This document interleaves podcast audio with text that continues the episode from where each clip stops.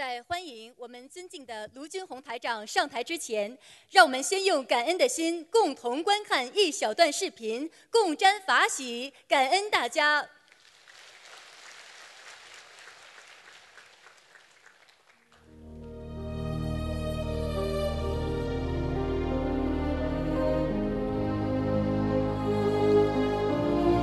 我有这样一位师傅，他舍弃人间的事业、财产与名利地位，独立创办电台，做着无我利他、无偿弘扬佛法的艰辛事业。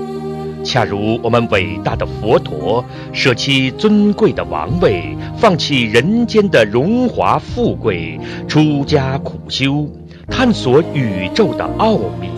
最终为人类带来离苦得乐的佛法。我有这样一位师傅，他舍弃人间小我的情爱与幸福，将自己的大爱与慈悲普及众生，苦苦探索能让众生根本离苦的方法。我的师傅，他身未出家，心已出家。他悲悯的目光投射在所有众生的身上，他的慈悲上及天，中至人，下至地，心包虚空。我有这样一位师傅。他以最朴素平实的白话宣讲佛法，他善用生动的比喻、幽默风趣的话语，让普罗大众明白原本艰深的佛理，让凡夫众生浸润其间，慢慢培养深入经藏的能力。我有这样一位师傅。他带着自己的弘法团队，不远万里，不辞辛劳，超越时差的阻隔，超越南北半球巨大的季节反差，坚持到世界各地免费弘法度众，恰如我们伟大的佛陀，带着他的诸弟子四处托钵弘法，讲经度众。我有这样一位师傅，他身体力行诠释着观世音菩萨伟大的慈悲愿力，通过努力实践简单易学的三大法宝，时时懂得忏悔和感恩，让我们走出学佛的误区。通过有针对性的坚持念小房子给要经者，借助观世音菩萨的慈悲愿力。救度他人，解脱自己，以滴水穿石般的耐性与坚持，最终实现救度天下有缘众生的宏愿。我有这样一位师傅，他相好庄严，和蔼慈悲，圣者的风采，光芒四射。他原本身材伟岸挺拔，可是短短几年艰辛弘法下来，脸瘦了，背驼了，腰也弯了，衣带渐宽，无怨无悔。他为两万五千弟子逐音摸顶加持，一站数小时。常常连续操劳，因耗费元气而汗水湿透衣衫，还常常因怜惜众生业障深重而泪流不止。我有这样一位师父，他庄严慈悲如菩萨，他说法圆通无碍与自在。他天真活泼似孩童，他直话直说道因果，他欲言又止真无奈。他性情中人不遮掩，他鼓励精进，鞭挞懈怠，怒斥不开悟者。悲怜众生苦难，为不如法的行径痛心疾首。他常常在电台节目里当头棒喝，为众生消业拔苦。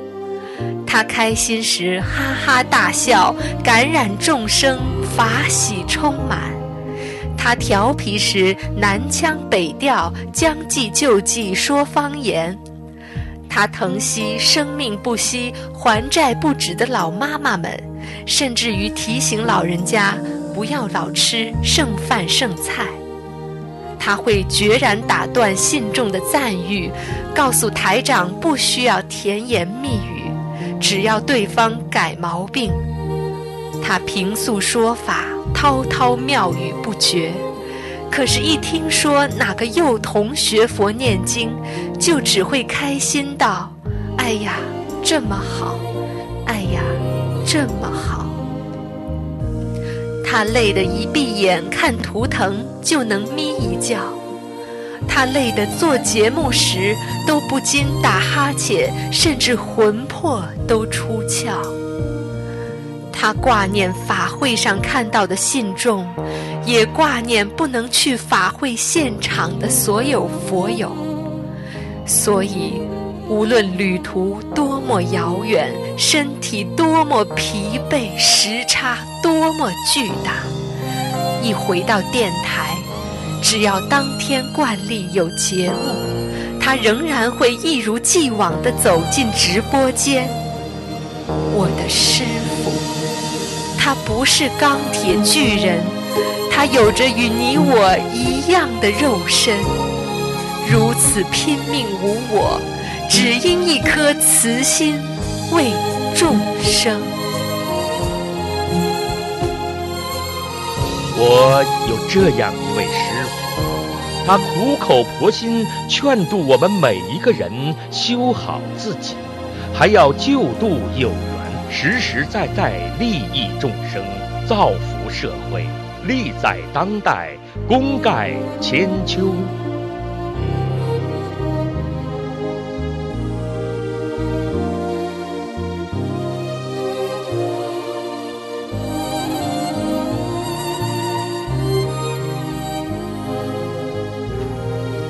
有这样一位师傅，他一睁眼肉身就不停的工作，一闭眼法身就满世界跑，千处祈求千处应，苦海常作渡人舟，为众生指点迷津，救危救难，救急救苦，救身体救慧命。为众生，他经历多少人间的磨难，背负着多少不为人知的艰辛。人间菩萨的苦，他尝遍；众生的苦，他全放在心间。他坚韧不拔，不退却。他以跟你我一样有限的肉身，凭借一颗广大圆满无碍的大。悲心，在五浊恶世中坚持不懈地做着无限的为众生服务的菩萨事业。我有这样一位师父，百千万劫难求遇。如果您有幸遇见这位师父，如果您有幸跟我拥有同一位师父，请您惜缘，请您惜福，请您莫轻易错过。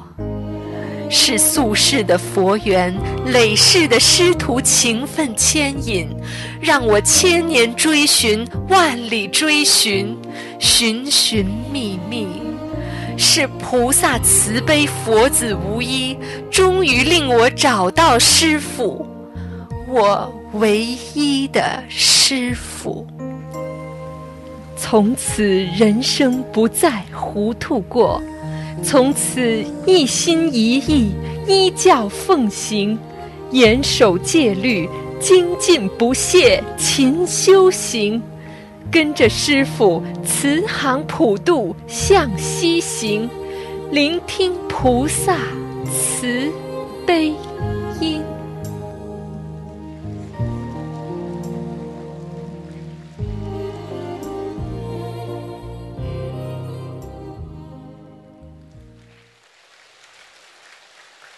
卢军红台长不辞辛劳，心系众生，在辛苦的拜师仪式之后，不顾休息，仍然坚持为我们现场开示。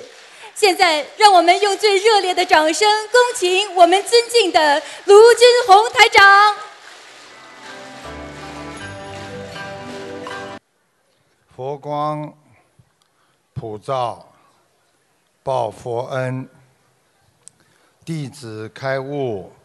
归佛门，念经学佛，人心善，人间天堂保平安。感恩大慈大悲救苦救难广大灵感观世音菩萨，感恩龙天护法十方三世一切诸佛菩萨。感恩各位嘉宾、各位法师们，感恩来自世界各地的佛友们、弟子们，大家好。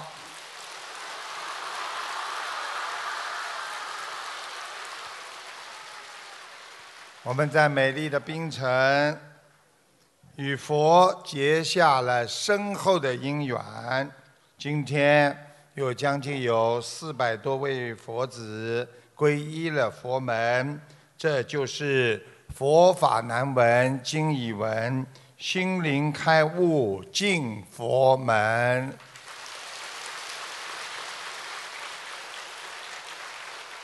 人在城中不是尘，尘在心中化灰尘。智慧。是我们在末法时期学习佛法的基础。知人间一切所有相，皆属虚妄；一切有为法，如梦幻泡影，如入亦如电，应作如是观呐。我们人。不能执着于世界的一切物质名利，我们就不会被物质名利所控制。因为人整天都在追求这些虚幻的感官之物，所以当得到了，他就想保留住，不让它流失。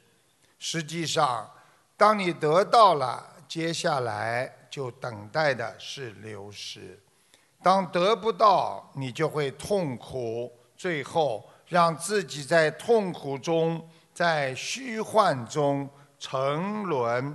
其实，佛教导我们抛弃幻念、妄想、执着，进到非想非非想的状态。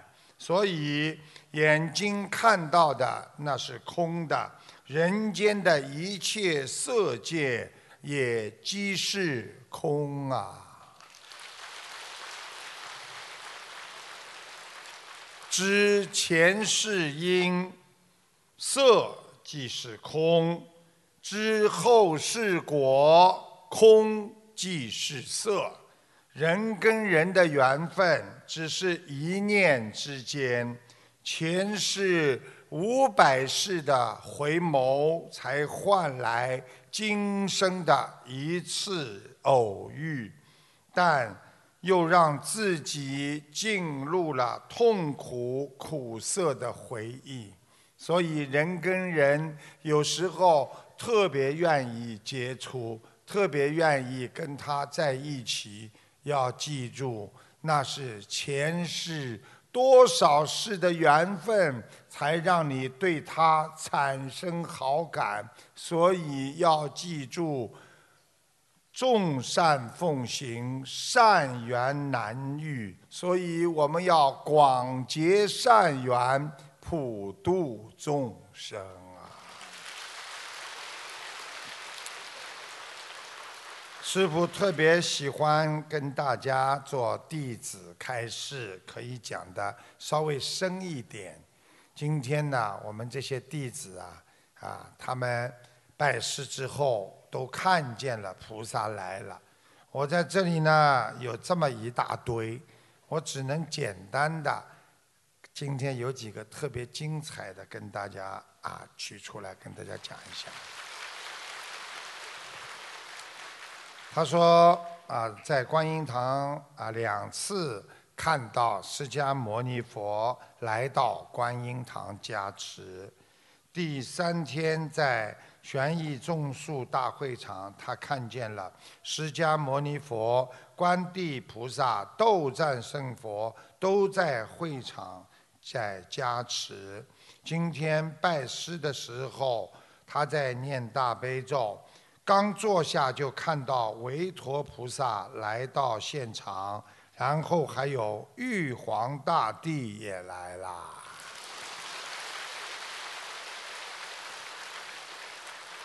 玉皇大帝管着你们的生死，所以你们好好求求。但是最好是求菩萨，菩萨求完之后，菩萨会帮你们说情。玉皇大帝一看，哦，这个认识的，来，早点降下圣旨。但是你们一定要知道，你们想活在世界上干什么，并不是说苟且偷生啊，要干什么？要求菩萨让我在世界多住一些时间，我可以多度一些众生啊。好，这个啊，再有一个很有意思的啊，我看一看啊。他说刚刚上完香，第一眼就看见斗战胜佛，还有唐僧穿着红色的袈裟，然后他就哭了。看见观世音菩萨妈妈眯着眼睛笑着下来，弥勒佛笑得可开心了。这是甘肃兰州的弟子，叫李树英。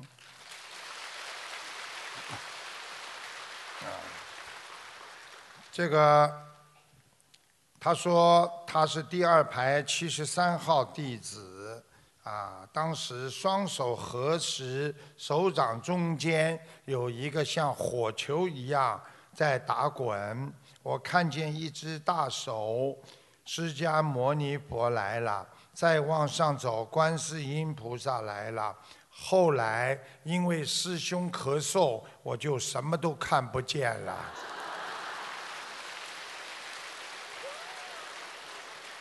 所以不要随便咳嗽。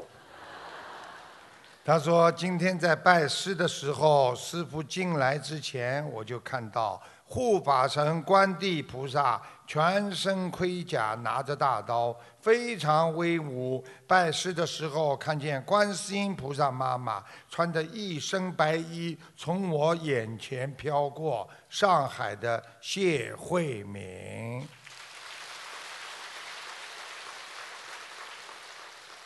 这一张呢是巴旦岛的李连良弟子，他说。我非常的兴奋，跟大家谈不可思议的事情。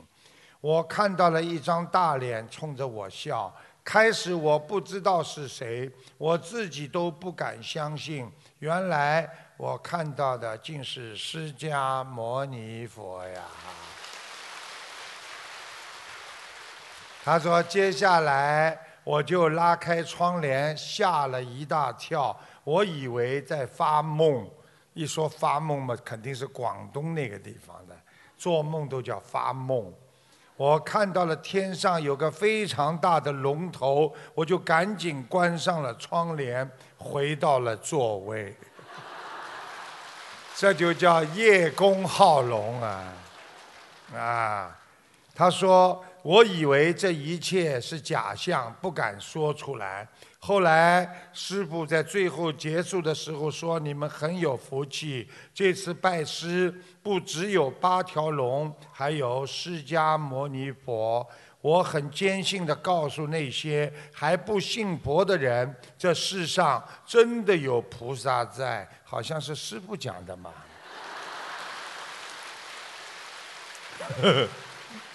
他说：“不要怀疑，跟着师傅的脚步走就对了。”感恩大家。有一个人啊，我特别要提出来，这个人特别好玩，他是哈尔滨的，叫吴秀华，啊，他呢，今天呢看见观世音菩萨妈妈，他在拜拜师之前呢，他就说，啊，因为大家很多人都知道，每次拜师，很多基本上一半的弟子都能看见菩萨拖上去，啊，今天啊，我就在把大家拖上去的时候，连我们有个保镖，他都跟着一起上去了。他说：“哎呀，天上怎么这么漂亮啊？”他说：“房子全是金色的。”我说：“你去呀，啊，好好修啊，啊。”他说：“他呢，首先我看见观世音菩萨妈妈从远处飘来，一路撒着鲜花，实际上就是给大家加持。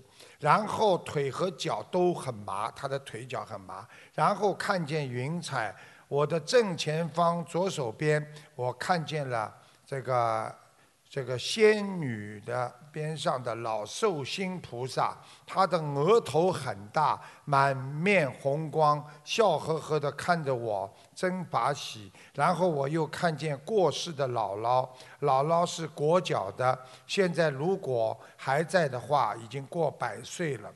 我在拜师前就求菩萨妈妈，如果师父今天托我上天时，我想看见我自己的姥姥，因为我的姥姥一辈子磕头，人很善良慈祥，感恩菩萨妈妈，让我在天上看见老寿星菩萨之后，后来看见了我的姥姥。现在知道了吗？如果你们想看见你们很好的亲人永远在一起，记住了，天上是最好的地方啊！不能讲的太多了。这个人进莲花是被架到莲花上面去才上去的，这个就不讲了。这是上海的，啊，上海的，啊，还有太多了。他说。啊，他看见太岁菩萨、观地菩萨、周昌菩萨、观音菩萨都在我面前。观地菩萨很严肃，周昌菩萨看着我，观音菩萨对我微笑。我赶紧念大悲咒。一会儿，西方三圣站在我面前，有斗战胜佛、弥勒佛哈哈大笑。我随即跪下来之后，我也哈哈大笑。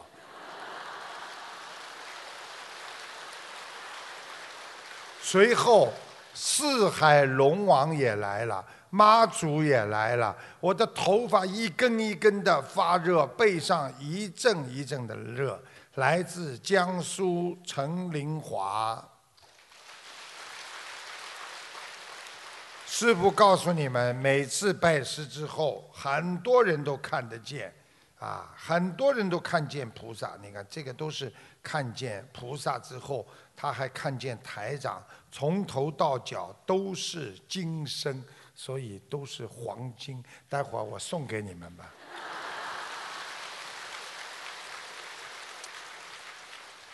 呃，好了，太多了，没办法讲，讲不完了。大家看，还有这么多，看见了吗？全部都是的，大家看见了吗？所以，我们人。应该懂得，人生的一切是你的心在动，因为你的心一动，你的自己的内心啊，你的手啊，行为就会动。心静则物静。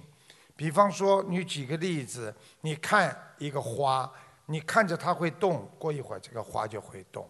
你今天看的这个花是静止的，你这个花就不会动。所以我们的佛性也是这样，你经常做好人，想好事，把人家往好的地方想，你就不会害怕，你就不会觉得人家在欺负你。所以要不忆一切法，学佛人叫不去忆，就是思念，就是回忆，不要去想我现在修的是什么法呀，我修的是什么道啊，什么都不要想。不忆一切法，就是完全让自己放空，这就是禅定。记住了，智慧解脱的人就能找到真如本性。人的脸其实就是一个苦字。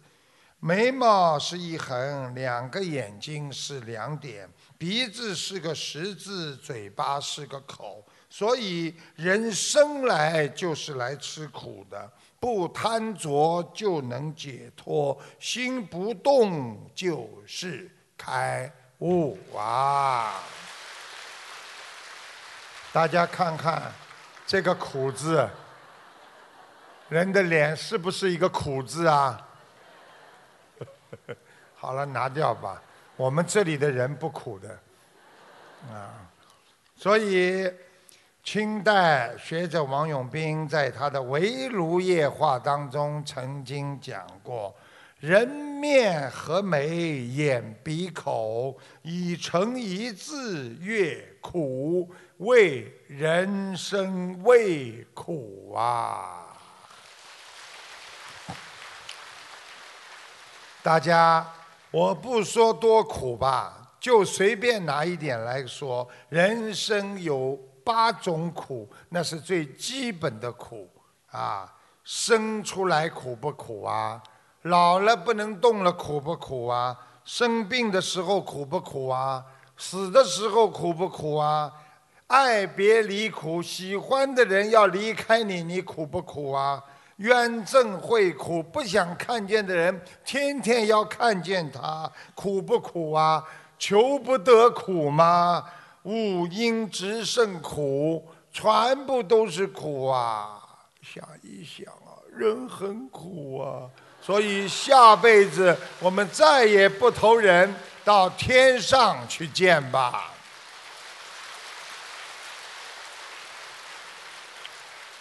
有一个人来到禅师那里，诉说自己多么的不容易，多么的痛苦。他的表情非常的痛苦，痛哭流涕。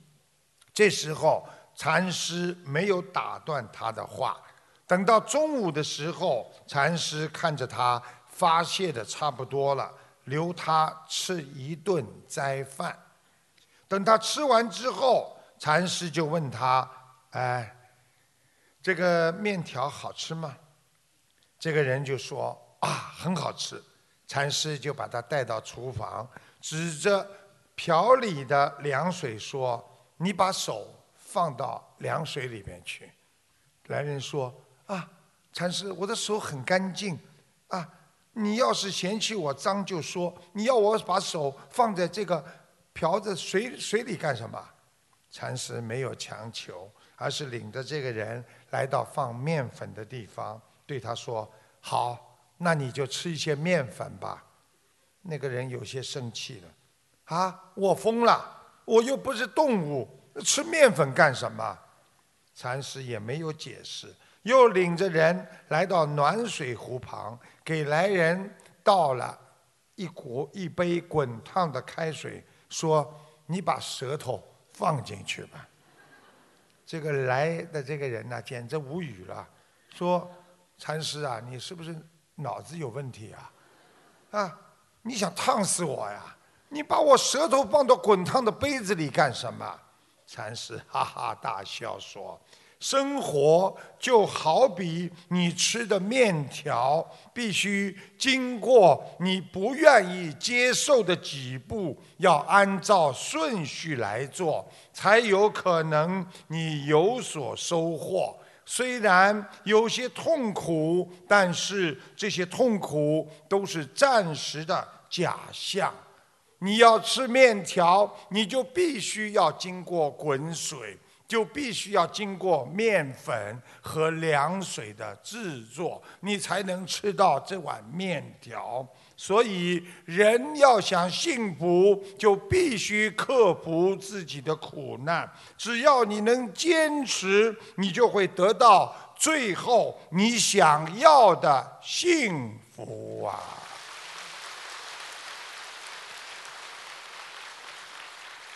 人总以为自己只要拥有，就永远不会失去；以为把孩子养大了，孩子就会照顾你、侍奉你；你以为对人好，人家就会回报你；以为爱你的人，他会永远的爱你。你以为在你身边的人会永远都在你身边一辈子，这些都是妄念，把自己的期待和欲求投射在这个。变化无常的世界里，你还要指望这个变幻无穷的世界会依照你的想法去运行？你这个不叫自讨苦吃吗？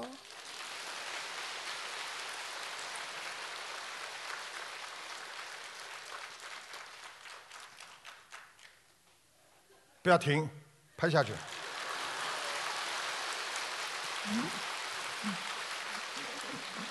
没错，因为我们做人呐，就是经常喜欢执着不可能得到的东西，一样东西得不到，我一定要得到，而体验到自己的很多的痛苦。你去追求一样东西，这是不可能得到的，你说你会不痛苦吗？真相有时候。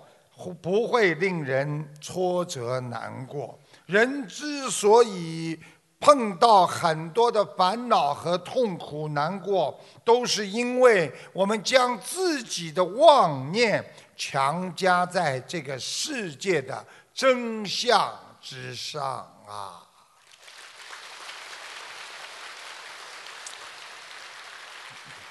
人因为会变的呀。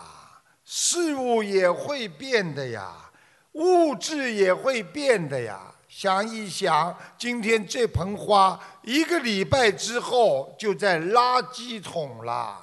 今天在这里，它多么的阳光，多么的美丽，照耀着你们。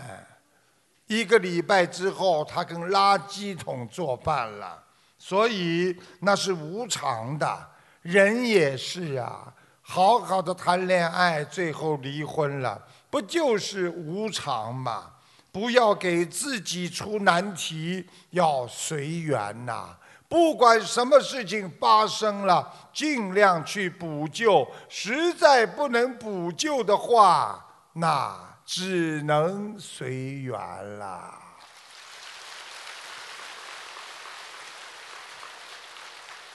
当云。是一朵花，很好。当它变成一棵一棵树，那也没关系。当风吹起，你就跟着风一起摇摆；当下雨了，你就在雨中享受，没有各种的欲望和念头，不起风扰。这就是中国有一句成语叫。云淡风轻啊！很多人说解脱很难，其实师父告诉你们，解脱并不难，只要你肯舍得放下执着，而且马上放下，不就是马上解脱了吗？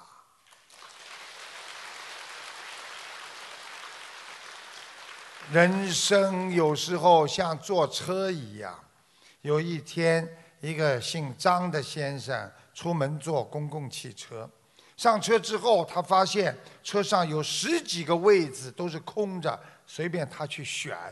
张先生想了一想，嗯，在车厢后面的右面呢这个地方呢坐下来。他喜欢坐车的时候呢，安静地看着其他的车流动的风景。他坐下不久之后，很多人就上来了，车上坐满了人，连走道上都坐满了人。他非常庆幸自己好的运气，而且对自己选择的这个位置，他也非常的高兴。这个时候呢，公共汽车呢转入一条大道，这个时候太阳唰晒进来了，照着车厢正好晒到他的位置上。他遗憾的是车里又没有窗帘的，他两手空空的，连个遮挡的东西都没有。烈日暴晒着，他一会儿这样，一会儿那样，一会儿这样，就像看电影一样。他开始懊悔，他当初为什么不找个位置是不能晒到太阳的，欣赏什么风景啊？他更不能接受的是这一条大街非常的长，街的尽头才是终点站。这个时候，他要下车了。他被晒了一路，满脸是汗，苦不堪言。一路上没有空座位等待他的选择。熬到下车，他站起来，非常愤恨地看了一下那个座位。嗯，同样是这辆公共汽车，还是这条线，有一位先生姓李，他上来了。他也要去那个终点站。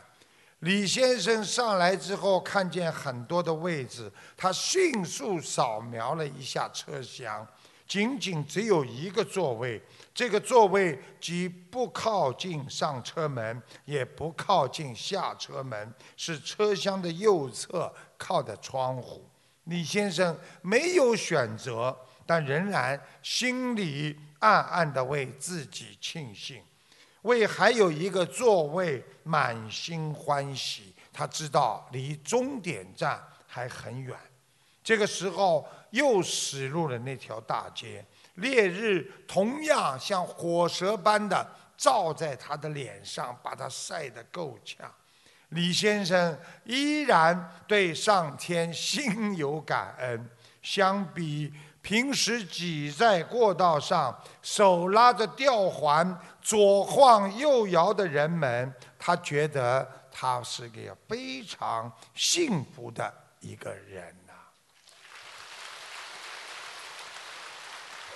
同样一辆公共汽车，同样一条线路，同一个座位，不同的两个人坐在这件事情上，一个随便选。一个没有选，同样到达终点站，但是不同的心态。人生的旅途就像坐公共汽车，有时候我们机关算尽，最后害了自己；我们有时候随缘，到得到很多的方便。生命的历程并不是你可以挑选的。因为有时候我们无比失落的心情和懊悔的心情，你不妨想一想，是不是因为生活会给我们更多选择的机会？懂知足才能常快乐，知足是学佛人的基础之一呀。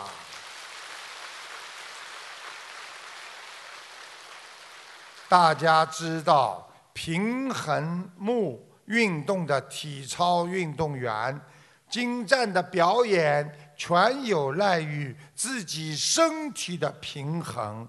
一个人一旦失去平衡，就会从平衡木上摔下来。我们人需要的是精神的平衡，与身体的平衡一样。一旦你精神上不平衡了，你就会苦恼，就会忧郁，就会嫉妒别人，你就会觉得很痛苦。常言道：“人心是杆秤啊，每个人心里都要平衡啊。”我们不管是非黑白、真假善恶、轻重曲折、美丑，尽管有时候外界的厉害，公不能公开自己的心态，但是你的心里要明白，这个世界有善就有恶，这个世界有好就有坏。这个世界永远有属于你的东西，也有不属于你的东西呀。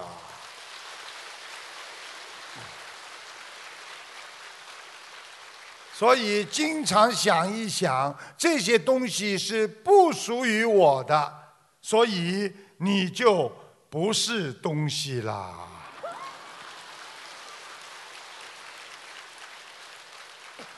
师傅总喜欢跟自己的弟子喜欢开开玩笑，喜欢跟你们啊把你们当孩子一样。我觉得生活有时候已经把我们弄得够复杂了。大家来听佛法要学弥勒佛，哈哈一笑，什么烦恼全跑掉。所以每个人的遭遇不平都是不会永远是一样的。所以，看见别人好的时候，你要想到别人苦的时候；看见别人苦的时候，你要多想想，他以后一定会好起来的。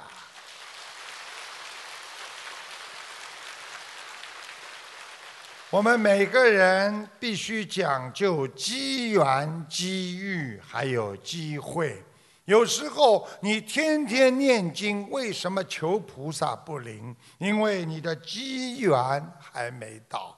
为什么我天天的上供果，天天的跟菩萨哭啊求啊？为什么我就没有这个机会呢？因为你的缘分还没到。记住了，缘分一到，一切都会转移。任何的苦和难。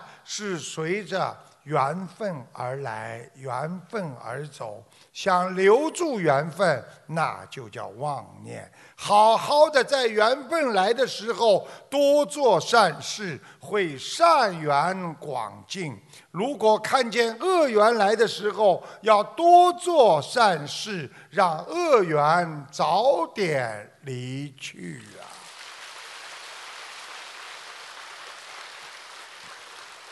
人跟人千万不要攀比呀！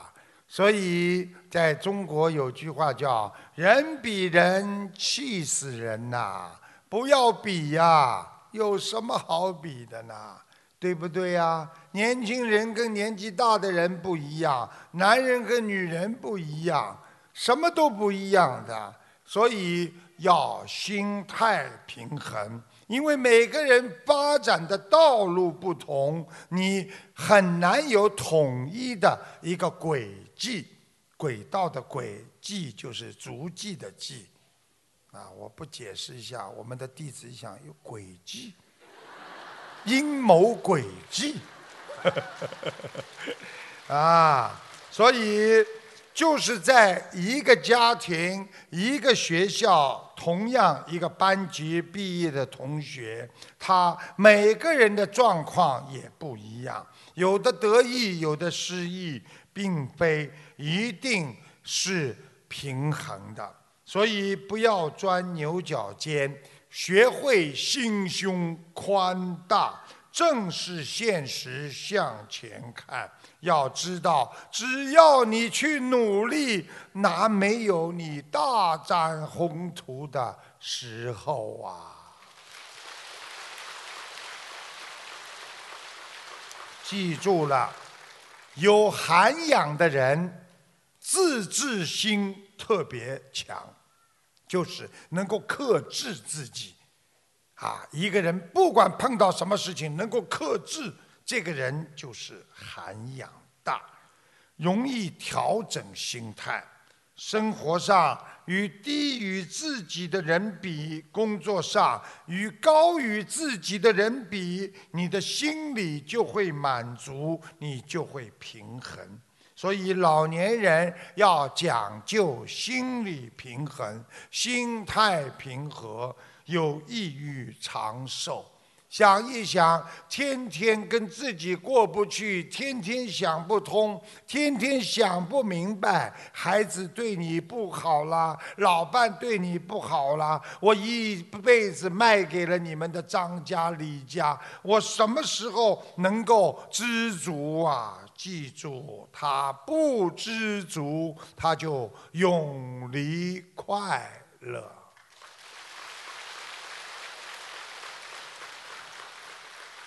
台长有一个啊，这个比较精彩的，就是一个在广播里啊，我选出来啊，这个人颈椎性格不好，心太急，胸闷，腰不好，腰不舒服，血脉不和，而且有蜕皮的现象，啊，脚发凉。台出台长还看出他年轻的时候很漂亮，现在呢胖了，肚子也大了，啊，那是正常的。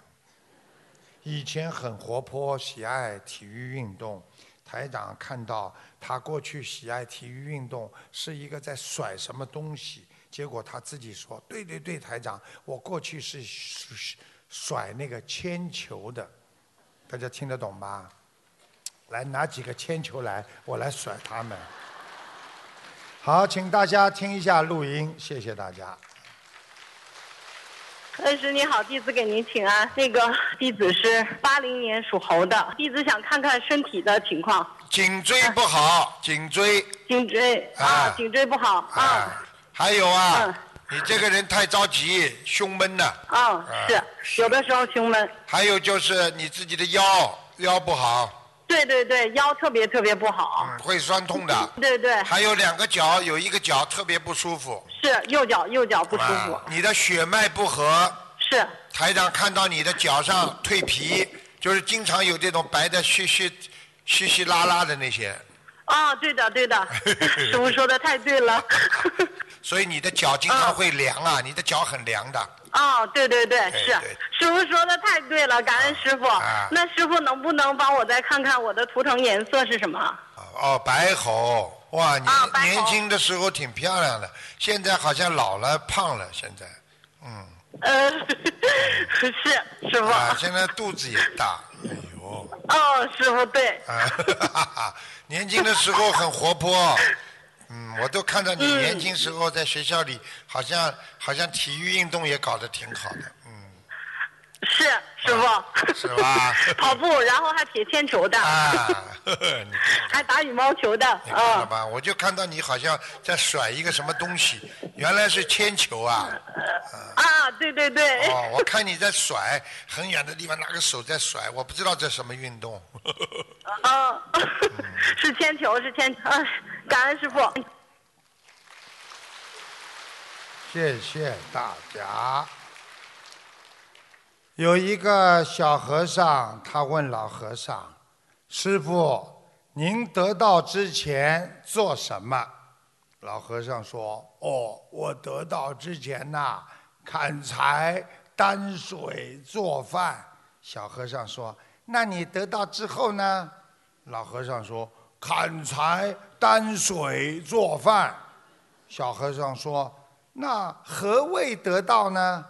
老和尚说：“得到前砍柴时惦着挑水，挑水时我惦念着做饭；得到之后，砍柴就是砍柴。”担水就是担水，做饭就是做饭，这就叫一门精进啊！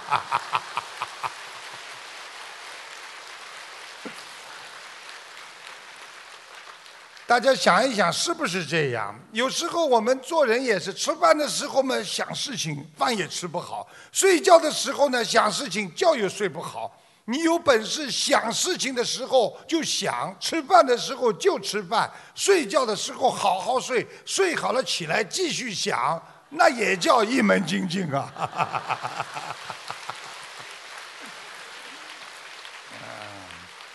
台长告诉大家，什么叫智慧？智慧就是开悟。什么叫开悟？开悟就是不计较，不跟别人斤斤计较。智是进啊，慧是退，能进退者为智慧。不计较的人生，才会让你面对开悟的人生啊！学会随缘，就不争不烦恼，才能拥有智慧的生活。智慧不要把忧愁传给别人，智慧的人给大家带来正能量，把快乐永远带给别人。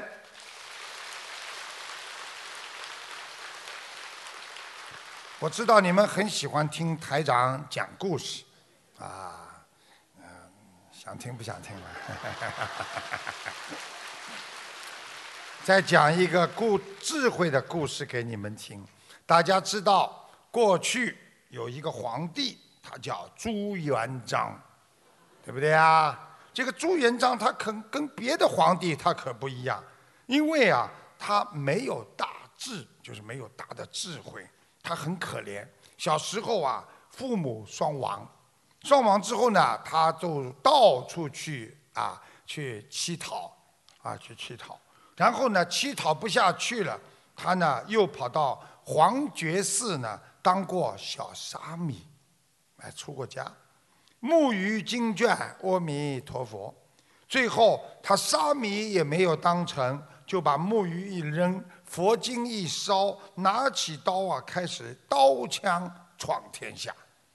几十年的刀光剑影，几十年的血腥风雨，几十年的浴血奋战，朱元璋的事业做大了，自己弄上一张皇太椅，往宫殿上一放，朝上一坐，他建立了明朝，当上了皇帝。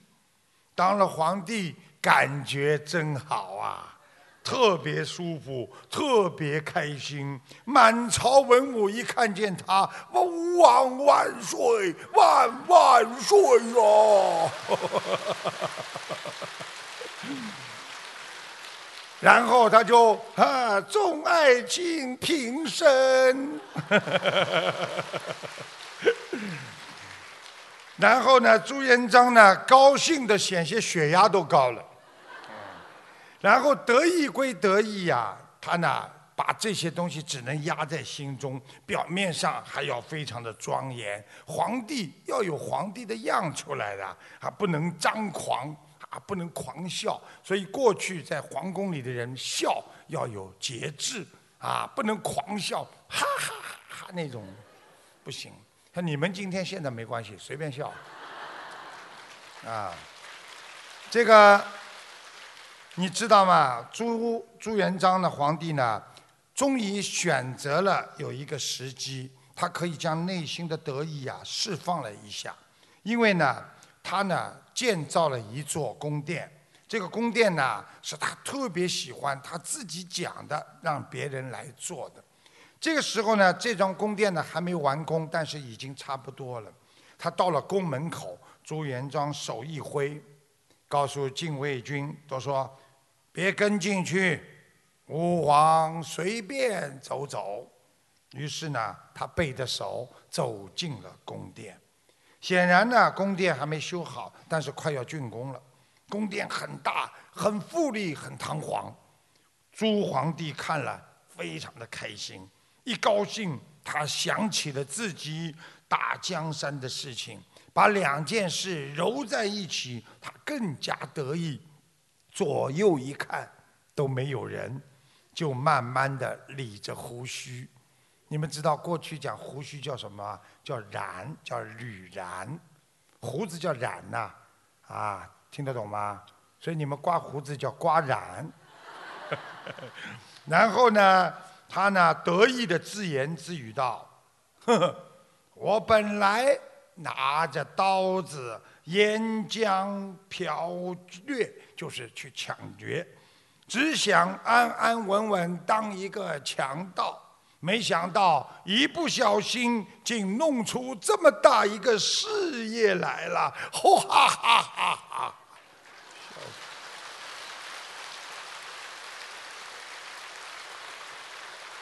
笑完之后，他一想，有没有人听到啊？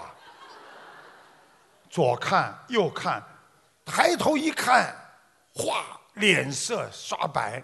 为什么？果然有一个人在房顶上，是个老头子骑在那个房顶的檐上在刷油漆。这个时候，他目不斜视，盯着他看，聚精会神看着他，看见那个老人家也聚精会神的在刷油漆，好像那个朱元璋的话他一句都没听到，啊。这个时候，朱元璋眼睛里笑意没了，射出了那种这个像刀子一样的光。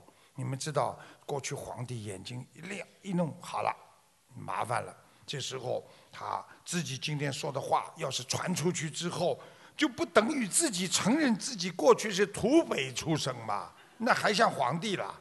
百姓要是知道今天的事情，那怎么样看自己的皇帝呀？大臣知道之后，怎么来信服我这个皇帝啊？朱元璋这个人杀个人对他而言，就像捏死个一个臭虫一样的，所以他哪在乎一个老头子？啊他抬起头对着梁上，这房梁上就叫了：“喂，你下来。”这上面的人呐，看都没朝下他看，一心一意还在漆油漆呢。这时，皇帝的脸上唰唰抽了两下，放大声：“喂，你正叫你下来。”那个人还在漆油漆，理都不理他。这时候，宫外的警卫军啊，一听到皇帝在这么叫，忙的忙的就就冲进来了，跑进来，对着梁上那个那个这个这个老头子大喊：“老头子，圣上让你马上下来！”大家好几个人的嗓子响嘛，一叫犹如炸雷。那老头子好像一听听见了，一看，哦，你们在喊什么？皇上叫你下来。哦哦哦哦哦哦，马上爬下来，爬下来之后啊，跑到朱元璋面前跪下，就冲着朱元璋磕头道。呃，臣人老耳聋，没听清圣上呼唤，望其恕罪呀。这个时候，朱元璋听了之后，寡白的脸色慢慢的缓松下来，心里慢慢的变得轻松，一变轻松，态度就好了，哈哈大笑，望望左右说：“啊。”如此高龄，如此辛苦，理应奖赏。来人呐，送他二十两银子，表示一副亲民的样子。这个朱元璋讲完这句话，内心在想：我的娘哎，还好没让这个聋子听到，让这个聋子听到，那我怎么办呢？皇帝都不行了。老人接过银子，忙忙磕头称谢，起身慢慢出了宫门，擦了一把汗。哎呀！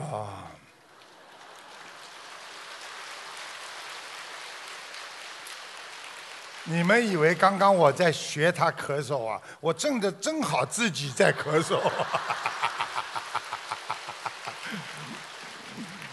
这时候。其实啊，朱元璋的话，这个老人家都听了，一句都不差，也知道他自己一点耳朵也不聋，耳聪目明啊。他明白自己等于在刀尖下捡回了一条命。原来这个老人家装聋，用自己的智慧营救了自己的生命。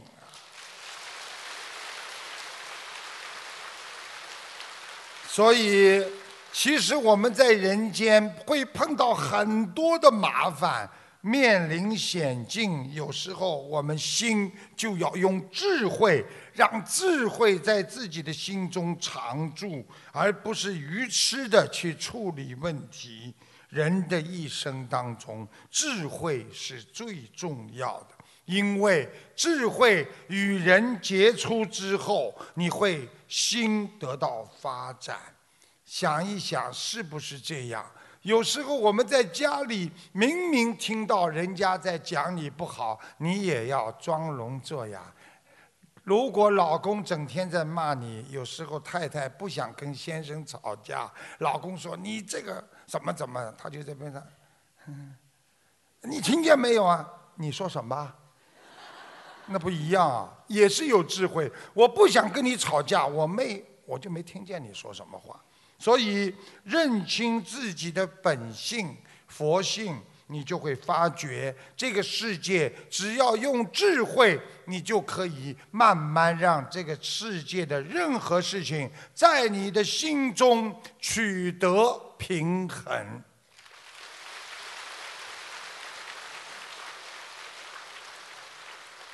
做人要简单一点，生活要学会简单一点。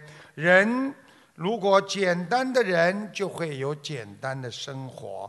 简单的生活就会让你心情开朗。我们没有更多的时间去让自己烦恼忧伤，所以用现代话讲，要会懂得生活。而不是天天混时间。有些人一辈子觉得自己在熬啊、难过呀，天天过的牛马不如的生活，因为在家里不停的做呀，回到家还要被先生啊，还要骂呀。Sorry，有的人被太太也骂。我这就叫取得平衡啊。而我们学佛人天天感觉是享受生活，因为我们的心很简单，因为我们要超脱六道，我们就是要把人间苦难的日子想得通，让它平衡，变为幸福的日子。所以我们每天在平衡自己的心态，要记住了，不争人间天下事。试看谁能天上行，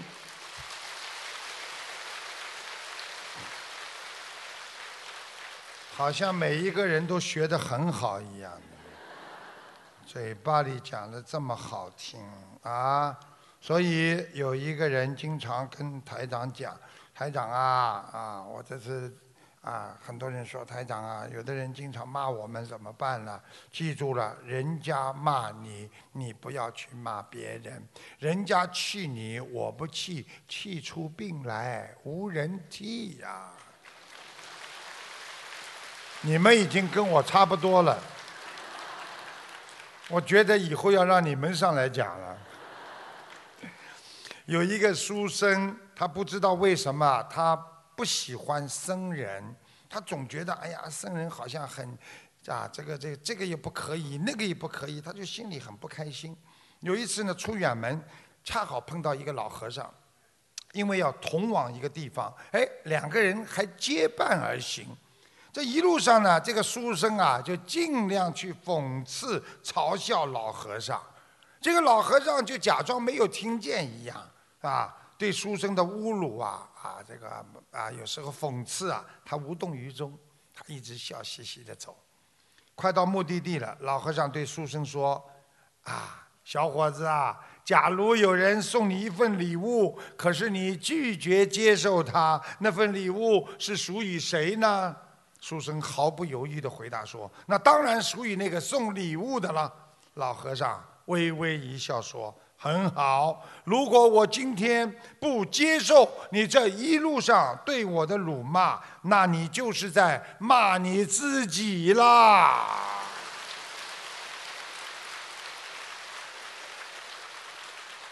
现在知道了吗？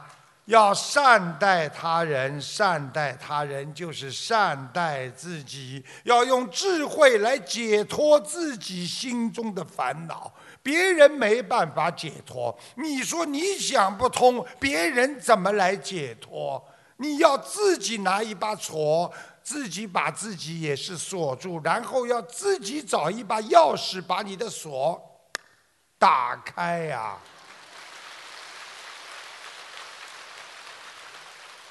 我们啊，在生活在这个美丽和谐的世界，同时我们也是生活在一个有恶心、恶行、恶业、有缺陷的这个世界当中。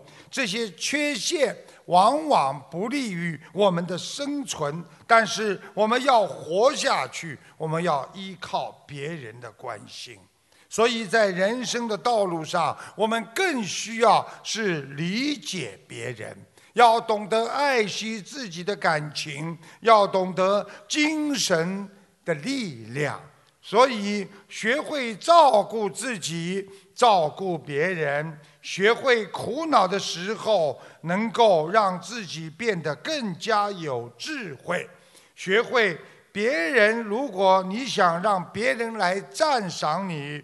你就应该经常的去赞赏别人，所以人与人的关系，相当于你的嘴唇和牙齿的关系，必须配合的好，否则你的嘴唇经常会被你的牙齿所咬伤啊。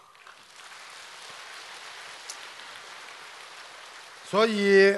指责别人的人一定会被人家骂，经常搬弄是非的人一定会被别人诬陷，嫉妒别人成绩的人一定会悲痛、会难过。所以，学佛的人要充满着爱，心中要充满着正能量。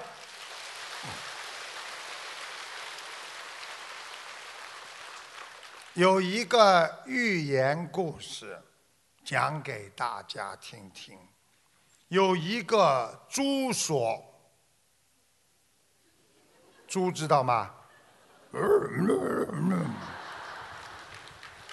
啊，听得懂吗？有一个猪说：“假如让我再活一次，我要当一头牛。虽然牛生活苦一点，但名声好。”我们猪似乎都是傻瓜和偷懒的象征，连人家骂人都要说你这个蠢猪啊！牛说了。假如让我再活一次，我愿意做一头猪。我吃的是草，我牛挤的是奶，干的是力气活。有谁给我评过功、发过奖？你看做猪多快活，吃了睡，睡了吃，肥头大耳，生活赛神仙呐！最有意思的是人的答案，不少男人说。假如让我再活一次，我要做一个女人，我可以随意撒娇、发脾气、做公主、大小姐、富太太。最重要的是，我可以支配男人，让男人拜倒在我的石榴裙下。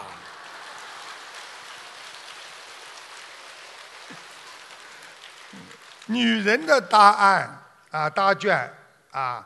一律填写为：假如让我再活一次，我一定要做个男人。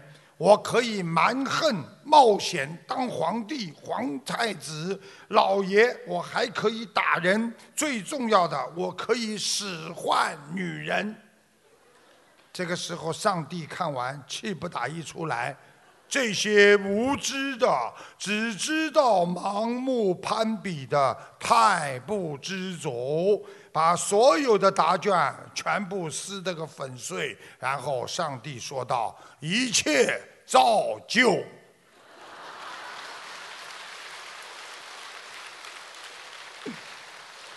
这个故事告诉大家，在现实生活当中，人就喜欢跟别人比。越比心里越不平衡，看到别人的优点，看不到自己的优点；看到别人的优点，却忘了别人的缺点。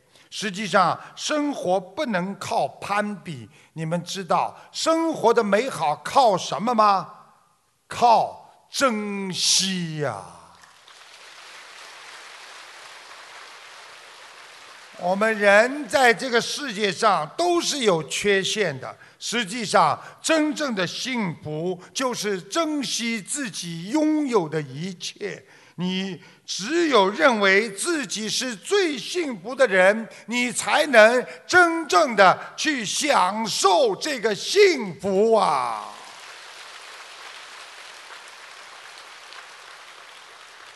你都没认为自己幸福，你哪来的幸福可言？所以很多人经常说：“我苦啊，我苦啊，什么都苦的。”哪有那么多的苦啊？好好的把心放平吧。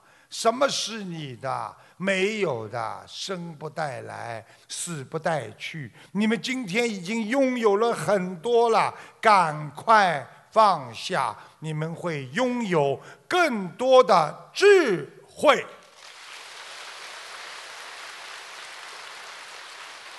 好听吗？讲两个小笑话给大家听听。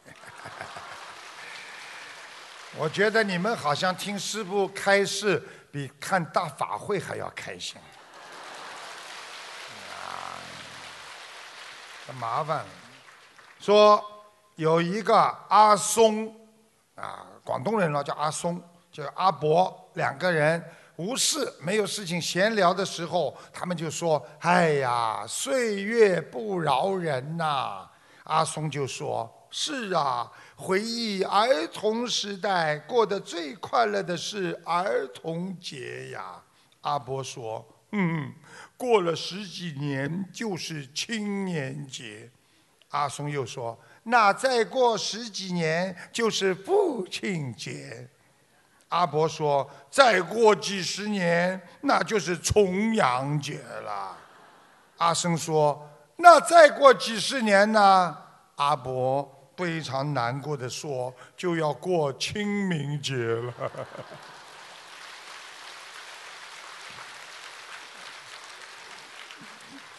我们人只能活一次，但是我们不能混混叨叨、稀里糊涂、醉生梦死的来活。这一次，我们要学佛。要改变我们的人生，要一世修成，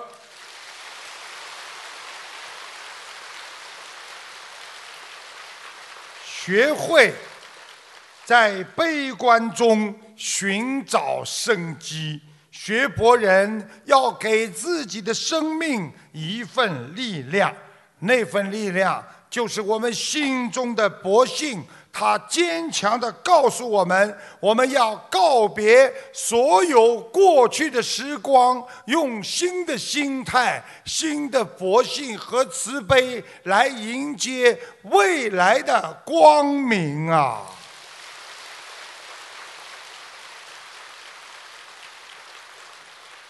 还想听笑话吗？不好好修啊，都是。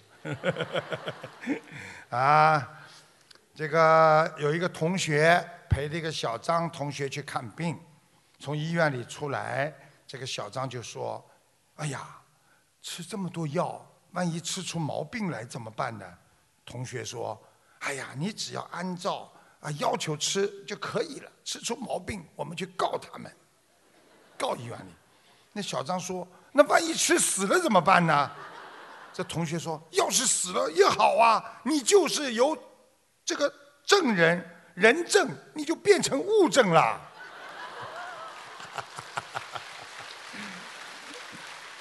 啊，所以学佛即使在一个艰苦的时间，我们也要全神贯注的学佛精进，也会懂得在心中要有慈悲。记住一句话，中国有一句古话叫“苦尽甘来”。想一想，我们把业消掉了，我们吃尽苦了，我们甘一定会来。学佛人念经、许愿、放生，全心全意的去做，你一定会得到成功的、理想的这个佛性和佛缘，能够到天上去。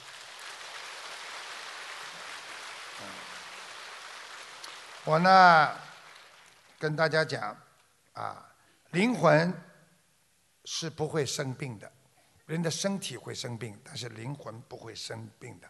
所以大家要把灵魂好好的修好，因为灵魂好了，身体健康就会好起来。心灵不健康，你的身体会生病。